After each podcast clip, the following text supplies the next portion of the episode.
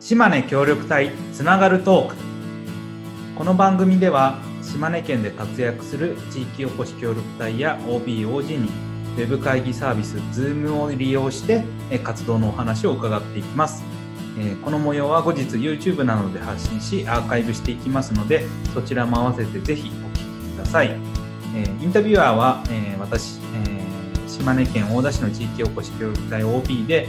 一般社団法人島根協力隊ネットワークの石島和弘がお届けします。えっと、私の方はですね、えフリーランスで、え、記事とか映像の制作とか、あとリサーチ、あとこういったあのインターネットを使った番組を作ったりとか、あの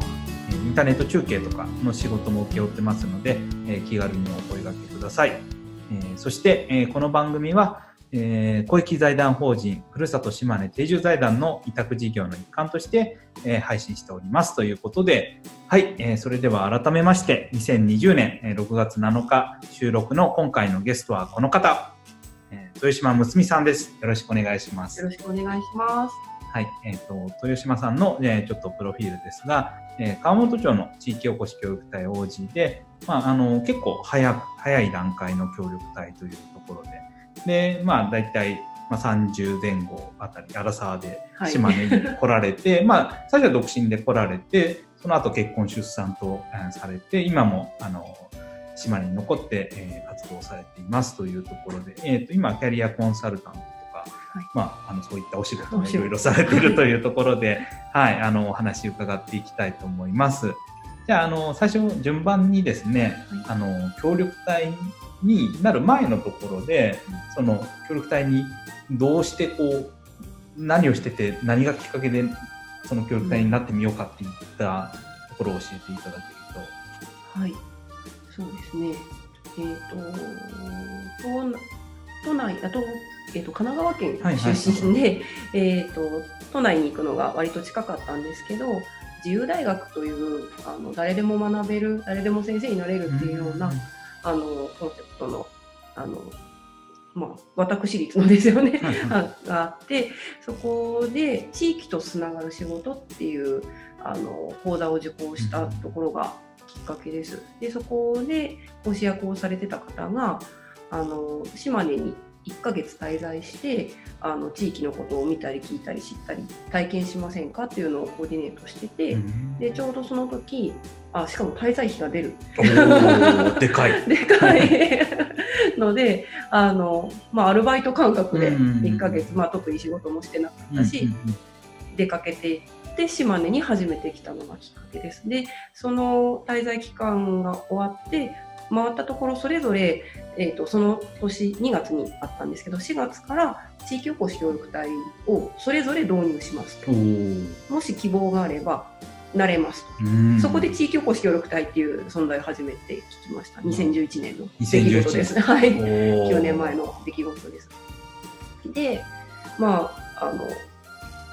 それまでのことは後々なんでまああの自分の生き方を大胆に変えれるのってそのあ28歳だった私にとってはもうこれがきっと最後のチャンスなんじゃないかと思って住む場所変えて知れもいなくて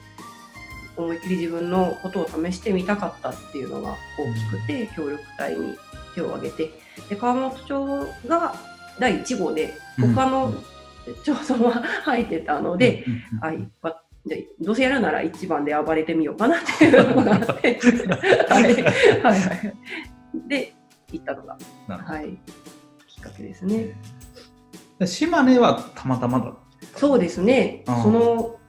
男の子なんですけど、はいはい、があの沖縄って言ったら沖縄だったし、北海道って言ったら北海道だったと思います。まあでも本当にそこはご縁の、ね、ご縁ですね。はい。その地方に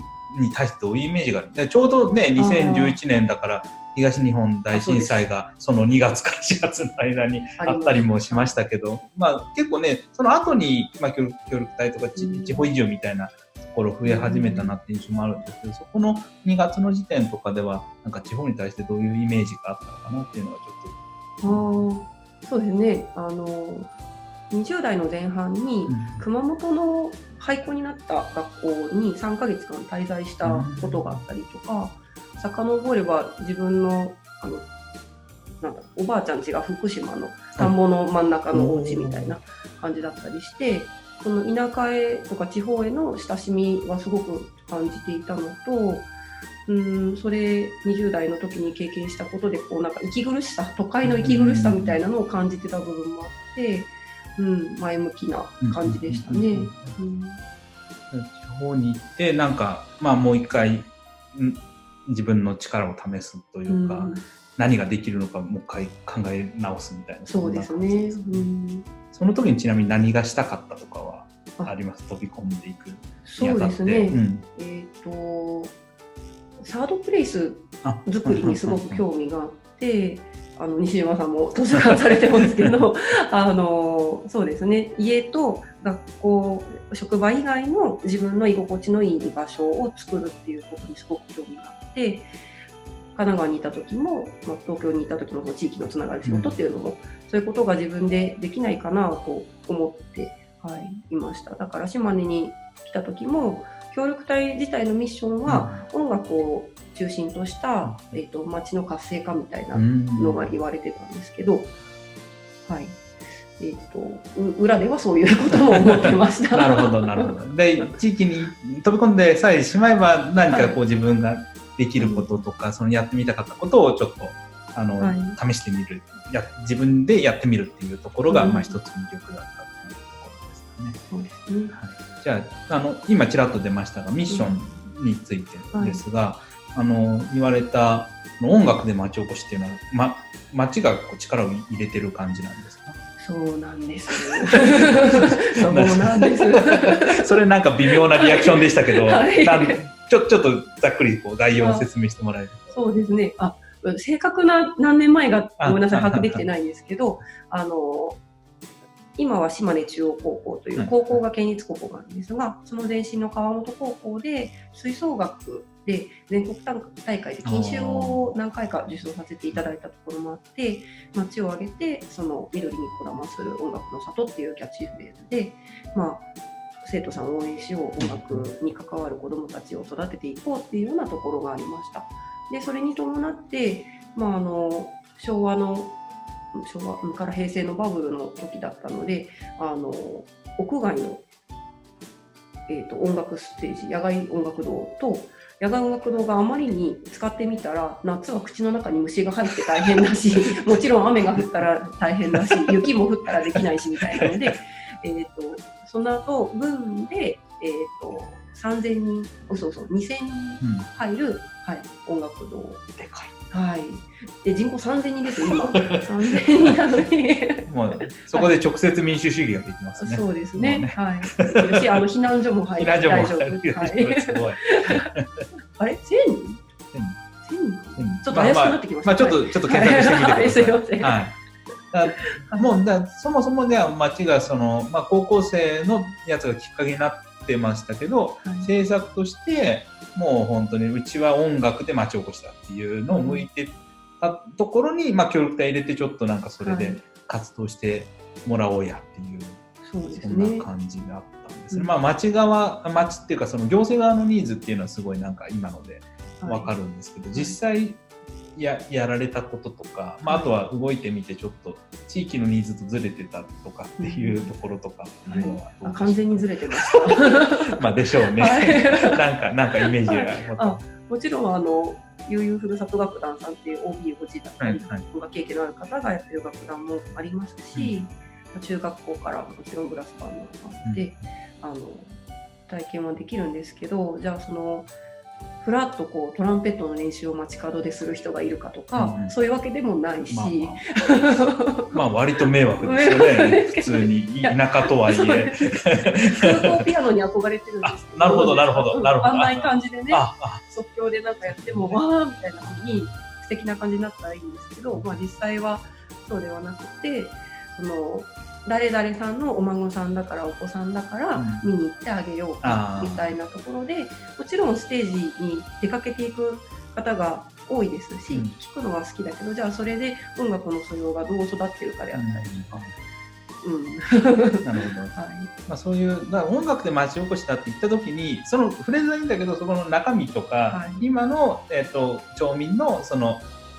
音楽の、はい、に対する理解度とか、まあ、理解度っていうとあれなんだよな親しみ加減思いとか親しみ方っていうのと、まあ、あと、まあ、それはそれでとしてあとは、えっ、ー、と行政とまた別に音楽のアーティストの人たちとのレベル感もまた全然違うっていうの、結構事業としては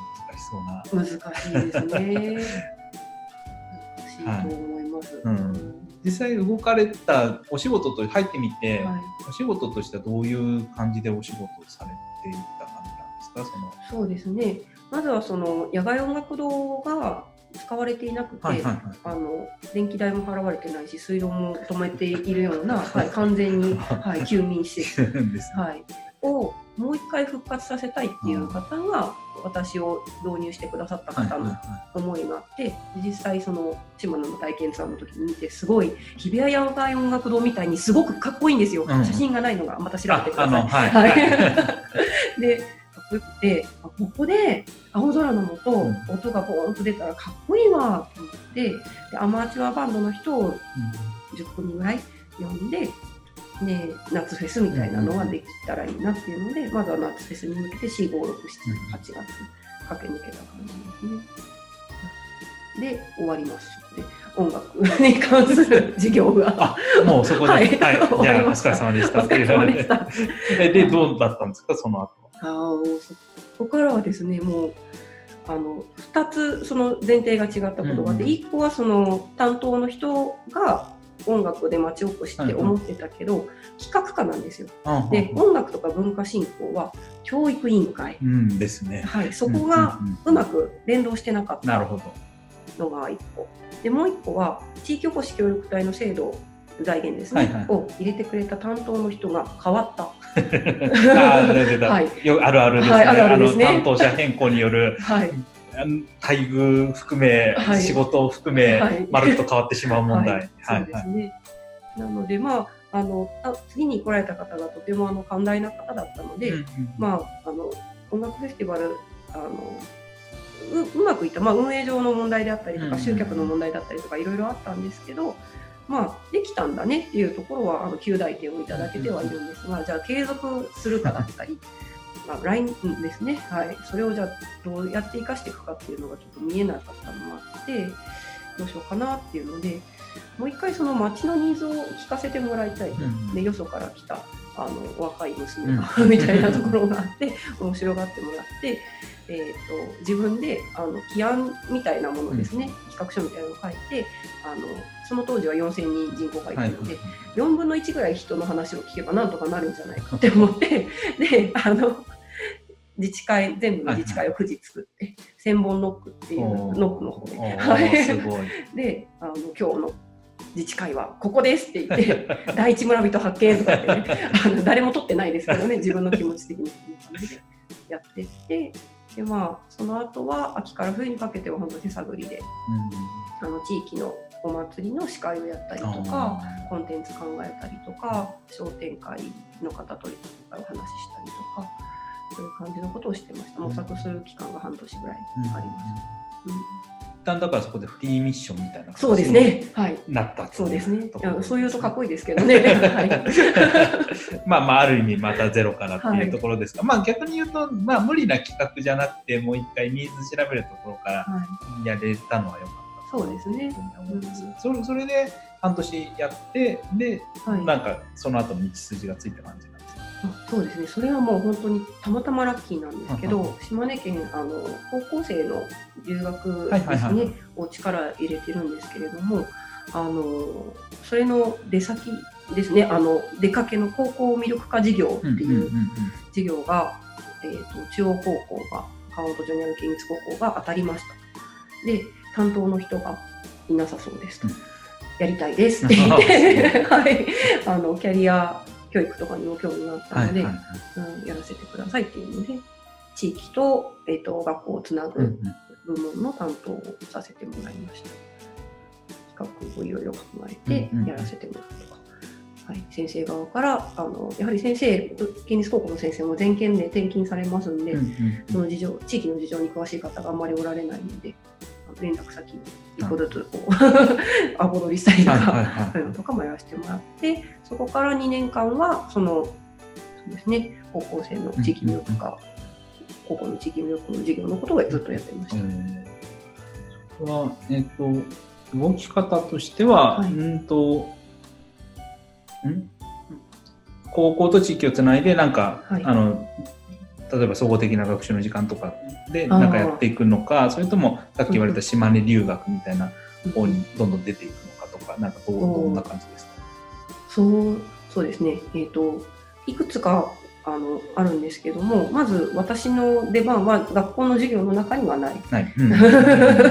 のと,、えーとまだあのどんどん高校生を入れましょうにはなってない。まだなってない。その過渡期なんですね。なるほど。でなので、えーと、高校と地域をつなぐために、えーと、亡くなってしまったんですが3号線が走っていて、その駅前バスも止まるんですけど、うん、駅前に空き店舗が1個あって。うんうん。そこを、まあ、駅の待合も扇風機もないし ストーブもないし野ざらしでもうね冬真っ暗な中女の子とか男の子は一人ポツンと携帯の明かりで待ってるみたいな。のもかわいそうだったしそのいろんな子が来てくれてるけど地域の人と触れ合う機会とか場がない。あと高校に居場所がないとか、まあ、いろんなニーズがあってその空き店舗を高校生の放課後の居場所サロンにしました。とそうですね、なのでそれを週3回放課後の時間管理運営するのと、あと地域のお祭りであったりとかにそこのサロンで集まってくれるえーと、こう何人かメインメイン生徒さんですね、うんうん、メンバー部活動みたいな感じで、はい、あの地域サロン部活みたいなのを、同好会みたいなのを立ち上げさせてもらって、うんうん、でそれでその子たちが地域に出て行ってお祭りの時にお菓子を販売したりとか。そうですね、浴衣でいろいろ飲み物振る舞ったりとか、そういうのをやったりしました。そうあの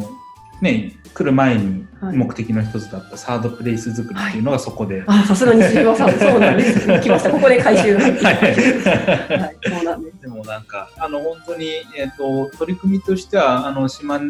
島根県はね、高校魅力化とか島根留学っていうことで、はい、まあ、取り組まれてますけど、それの本当に先駆けになるような、今で言うと、地域警部活動っていう名前で、そうですね。はい、あの、えー、と島根県の中で、まあ、普通に、ね、サッカー部とか野球部とかじゃなくて地域であの活動する部活動を応援県としても応援するみたいな体制になってたりするので、それの本当に立ち上がりがそのサードプレイスから生まれていくっていうのがすごい面白い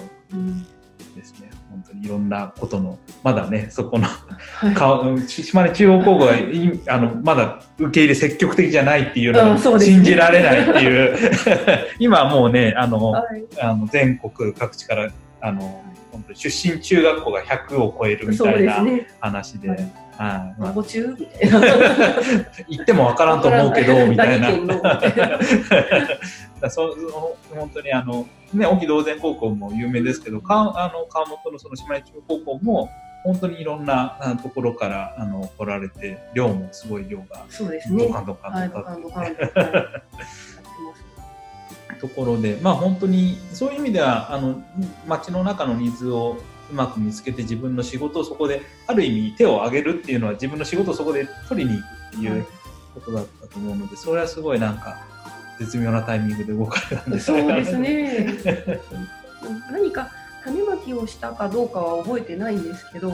まあ、ちょっといいよっておっしゃってくださった担当の方もいたり方ね。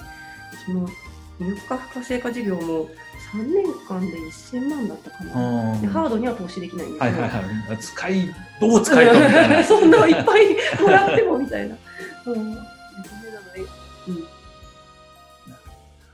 うんそうする中で、うん、まあじゃあとはいえ、まあ、仕事はあるあったとはいえ、はい、こう3年経ったらどうしようかみたいなのはどう考えてあやばかったですね。やばかったですね。やばかった。おうつでしたね。うつでした。なんかそれを考えるとさ、任期終了を考えると辛い。辛かったですね。ただあのまあ、今はそれでこそハローワークにいますけども、うんうん、求人っていう形で雇われるっていう形でだとなかなかこう自分のやりたいことだったり、うんうん、そのサロンを運営するとか もう雇われるスタイルだとまあ無理だなっていうのと、うんうん、あとあの介護とか医療とか建設関係のお仕事多いんですけども専門職ですね、うん、なんとかしとか持っていたら仕事になりやすいけど何もないけどこれやりたいです。じゃなかなか自分には力が足りないと思って。でたまたま役場であの職員さんをカウンセリングしてる方がおられて、で年に1回みんな全職員さんいるんですけど、食卓の私も、まあ、食卓っていうんですかね、協力隊の私もいいよって言われてでその方にお会いできたのが本当ラッキーだったですね。その方がそのキャリアコンサルタントの今は国家資格なんですけど取得した当時はまだ民間の資格だったんですけどあの何かキャリアに興味があって、それを仕事にしたいんだったら一回チャレンジしてみたらと勧めてくださって、でそれをあの取って任期中に取って。でそれを生かして任期終了後のパートで パートだったりするんですけどキャリア系のお仕事を結構させてもらって今のハローワークにつながってます。なので、うん、3年間の間に何か自分の軸がこれだっていうのが見つかると、うん、うまくいきやすいのかなとも思うんですけど、難しいですよね。まあね自分が軸だと思ってたものも仕事がなければ結局そうです、ね、っていうところもあるし、はい、うん、そある仕事に合わせて用意してたらそれが話がね、はい、難しくなったりとかかなり臨機応変な対応はありますけどでもなんか自分が今日お話伺っててもいろんな方にあの前持ってたもともと持ってたこととかやりたかったことが少し形を変えても、はい、その任期終了後にどっかでつながってるなっていうのはすごくそうですね、はい、感じるので、はい、やっぱりその豊島さんの場合はあの、まあ、サードプレイスとかそのキャリア教育っていうところに関して、あのすごく最終的には、はい、あの結びついていったのかなと思いますがそのキャリア教育とかキャリアコンサルタントっていうところへの興味っていうのは、な何が面白いというかどこに興味があったんですか何に興味があったんだろう。興味があったんだろうあの20代の時にボランティアで、あの NPO 語り場という団体があって、高校にその社会人とか大学生さんをこう出張授業でもう15年ぐらい前の話なので、今は全然もう違う授業もたくさんされてるんですけど、でそのボランティアで関わった時でその時は私はあの自分の経歴の話ですけども、あの短大を卒業して入った会社で、あのメンタルをやられてしまってですね、でも何もやる気になれんと、まあ、働く何かお金をもらって働くのはちょっと辛いからあのボランティアで何かできないかなとか。というこう自分探し的なやつですね、の期間があった中でのその語り場っていうところの出会いだったんですけどうんその人との出会いが自分その子の人生を変えることになるかもしれないっていう、人との出会いこそが力だっていうのがすごく。あの面白かったポイントかもしれないですね。うん、ちなみに語り場で言うとその、はい、まあ、高校生とかと大人とがもう本当に車座になって話すっていう、はい、っていうのがボランティアをしてですよね。はい、大人側でじゃあ高校生とい。ろいろ話して、そうですね。うん特にあの面白がっていただけてあのフリーターというかニートというか そういう感じだったので あの大学生さんだと進路が決まってない子だとちょっと眩しすぎたりするので、ああですよね。キラキラ系だと逆にもうなんか みたいななので、まあ、あの決まってないけどどうしようかとか、それ実はそれ以前にいろいろ抱えてることがあったとか、まあ、そういうあの、はい、枠で重宝していただけて、はい、たくさん経験ましてもらいました。なるほど。うん、そこで語り場だったんです、ね、そうですね。まさか、あ、まさか語り場だったとはという。いやいやいや今今もね、あのね島根もその魅力感のところでね、はい、語り場いろんな形で、あの雲南とか、ね、あの、はい、増田とか、はい、あの、ね、プラットフォームとか、ね、いろいろ関わりがありますが。はでもやっぱりもともとねそういう地方とか教育とか、ね、全国展開っていうところっていうかまあああいう1対1で向き合っていくっていうのは、この少人数の島根とか地方だからできるところなのでそれがまた生きてくるっていうのは、ね、なんか、え決して偶然ではないのかなっていう気もちょっとしました。はい、本当に少人数なので人との出会いが力になるのはすごい あのダイレクトに感じますね。うん今はその、えっと、はい、キャリア教育とか、まあ、キャリアコンサルタントのお仕事としては、はい、なんかこれからしていきたいこととかああしていきたいこと難しいですね。難しい。そうですね。でもまあハローワークでお世話になっていてでやっぱりわから知らない制度がたくさんあったりとかあの企業さんがどう思っているのかとか働く側の立場とかその働く前の立場はなんとなくイメージできるけど会社さんがどう思っておられるのかとかは分からないのでもう少しそこの勉強をさせていただきたいなっていうのと。あと割とその地方にキャリアコンサルタント少なくてですね、ねうん、はい、持ってる方があまりおられなくて、まあ、おられてもあの本業があって、うんうん、なかなかあの自由に動きにくいという方も多いそうなので、まあ、こういった Zoom とかを使いながら、あの個人的にも相談が受けれたりとか。いろいろ制度だったり あのいろいろプランをご提案できるような人にはなりたいんですけどね。ただ今はあの子育て真っ最中でして、ね、はい、2歳と5歳の子供がいるんですが、その女性ならではのその妊娠出産を経て変わるいろいろとかですね、それをこう社会とこうどうこう助けてもらいながらこう子育てしていくかっていうところも興味があったりして、うん、何を軸にキャリアって本当全部のことなので、うん、ね、どこの専門家になろうかなっていうのはまだ悩んでますね。今はそのハローワークにもね所属されてるっていうことですけど、はい、その個人でそういうお仕事を受けたりもされてるっていう理解ですか？そうですね。例えばこの島根の協力隊ネットワークさんでゲストで読んでいただいたりとかすれば、まあ個人で受けている、受けさせていただくっていうですね。うん。なんか相談を例えばしたいって言った時にどういう窓口があるのかなと思ってちょっと聞いたんですけど、まだ設置してなかったそういう了解です了解です。まあそれはまあもう今後おいおいというところで。もあの気軽にはい、フェイスブックがあるので、メッセージもらってもいいかなと思います。ありがとうございます。えっとちょっとあの聞きたかったのはその、まあ女性が単身でまあ協力隊になって、でまあその後、まあ、結婚して出産されて今子育て中っていったところですが、はい、その結婚をめぐるあれこれっていうのはどうどうだったんでしょうかっていう。そうですよね。あの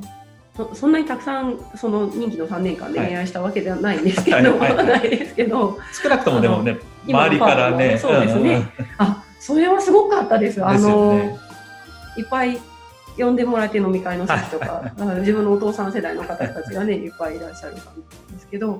あの、うん、二言目には誰かいい人を見つけて結婚して住み着きんさいみたいな。っていう、でそれは大丈夫な方でした？その言われるの結構辛かったですね。うんその自分としてではなくて、うん、まあなんか嫁候補として。嫁候補として、うん、あのメンタルが傾いた時にはもうなんか悪い方に作用しますね、ガクッとね。だからまあね今それをまあ普通に言うと、ね、いわゆる、まあ、セクハラじゃないけどそうそういうな実際ね結婚をどう思ってるかって本当に本来はすごい個人的なことじゃないですか。はい、そうですね、ね、あの性的あのマイノリティの方,、ね、方とかもあったりするので、うん、その辺はまあ田舎はまあとにかく その辺はあの結婚のこととかよく言われるっていうところもあったりとか、はい、あとはまあね女性一人っていうところも言うとどうしても言っちゃうところはあるんですけど、言わない方が本来は移住者増えますよっていうような声を大にして本当に大 言いたいなっていう。はい、お願いしますでそれで、えーとでえー、ご結婚されたのはあの、はい、差し支えない範囲であれですけどあのこちらの方でっていう。そうですね、うん、はい。川本町の方でした。これもうんとどうですか？そのご結婚と子育てとこちらでされて。そうですね。比較する対象がないので一、人目をどこかでしてればなんですけど、比較の対象がないんで何とも言えないんですがお産をする産院ですね、うんうん少なくとも車で20分とか。他のところを選ばなきゃいけなかったら40分とでやっぱりお腹大きくなってきた時に車で行けないから誰か主人、まあ、主に主人ですけど、ね。はい、タクシーもね。はい、40分のタクシーはちょっと、はい、ちょっと出せないかな。でも参考線であ行きました。行きは、はい、行きは主人が車で送ってて、帰りあ、は、帰りはね。はい、帰りは参考線産経ついてから参考線は無理ですよね。あ、でも、うん、時間があったら。さ30周ぐらいの時とか乗ってました。うんあまあ、だからさ、えっと、あれですよね。だから、お産のあの、お環境ですね。産のその環境はい、は、ちょっとまあそこは。そうですね、選択肢が、うん、あんまりないですね。何かこう、特別な思いで出産を迎えたいっていう気持ちがある方は。うんうんですね。あと、なんだろう、まあ、生まれてからは、あの、この間、この4月にですね、はいはい一番最寄りの、でも車で20分の小児科が、えっ、と、常勤だった先生が退職されまして、えっ、と、週に4回 ?3 回？ですね。で、午前中だけとか。うん。です。い そうなやると、車で40分。ですよね、はい。ここの医療問題、まああのね、あの保育とか、まあ、待機児童とかっていうのは、うんねまあいないですね。ないっていうのはいいんですけど、結構医療体制が貧弱で、ね。非常にそこはあの僕もかかってたあの小児科が辞めて、まあ、あの僕はまあまだ大田市の街中に住んでるので、うん。代わりが選択肢はうん。ありはするんですけど、それは結構、そうですうんね。大きな問題としてはあるので、まあ、その辺の医療体制のチェックって結構実はね、そうですね。それこそ自分のライフ プランといううんところに直結してくるので、それはまあ、特に、えっ、と、ね、おおきとかもその辺は、そうですよね。今回のコロナのことに関してはやっぱりう んどうしても地域の医療体制が整ってないところっていうのはそそこで非常に敏感になったりするところでもあったので、まあ、田舎を選ぶときに一つのまあ課題でありつつ、まあ、地域としても何とかしたいと思っていること、課題解決したいと思っているようなところだったりするけども、ありましたね。はいちょっと時間にそろそろなってきたので、すいません。あの、はいえっ、と、最後に、はい。あの、これから、まあ、協力隊にあのなっていく人、活動していく人に、ちょっとメッセージとか、もし、あれあ。メッセージがあれば。あの、はい。あの、協力隊の制度で、あの、来られる方はですね、もう本当に人生がガラッと変わる。自分で変えてる部分もあるし、変わってしまったっていうことも来てから大いにあると思うんですけれども、あの、西島さんがおっしゃってた、実は巡り巡って自分のやりたかったここがキュッと会う時が来るので、ぜひ、あの、着任当時は楽しんでいろんな方と会っていただいて、まあ、辛い時はあの思っていただいて あのコロナのことで難しい部分もあると思うんですけれども出会いを楽しんで自分の力に変えていただけたらいいなと思います。はい、以上です。大丈夫ですかね？ありがとうございました。はい、それでは、えーお時間となりました。はいえっと、島根協力隊つながるトーク、いかがだったでしょうか？週に1回、えー、様々な活動に取り組んでいる島根県の地域おこし協力隊や OBOG にインタビューをしていきます。えー YouTube などでも配信中です。詳しくは、島根協力隊ネットワークの、えーウェブサイトや Facebook ページにてご確認ください。えー次回もぜひ、えーお聞きくださいということで、えーそれでは、あの、敏郎さん、今日はありがとうございました。一回目に呼んでいただきあありがとうございます。す。はい。ありがとうございました。はい、それではまたお会いしましょう。さよなさよならら。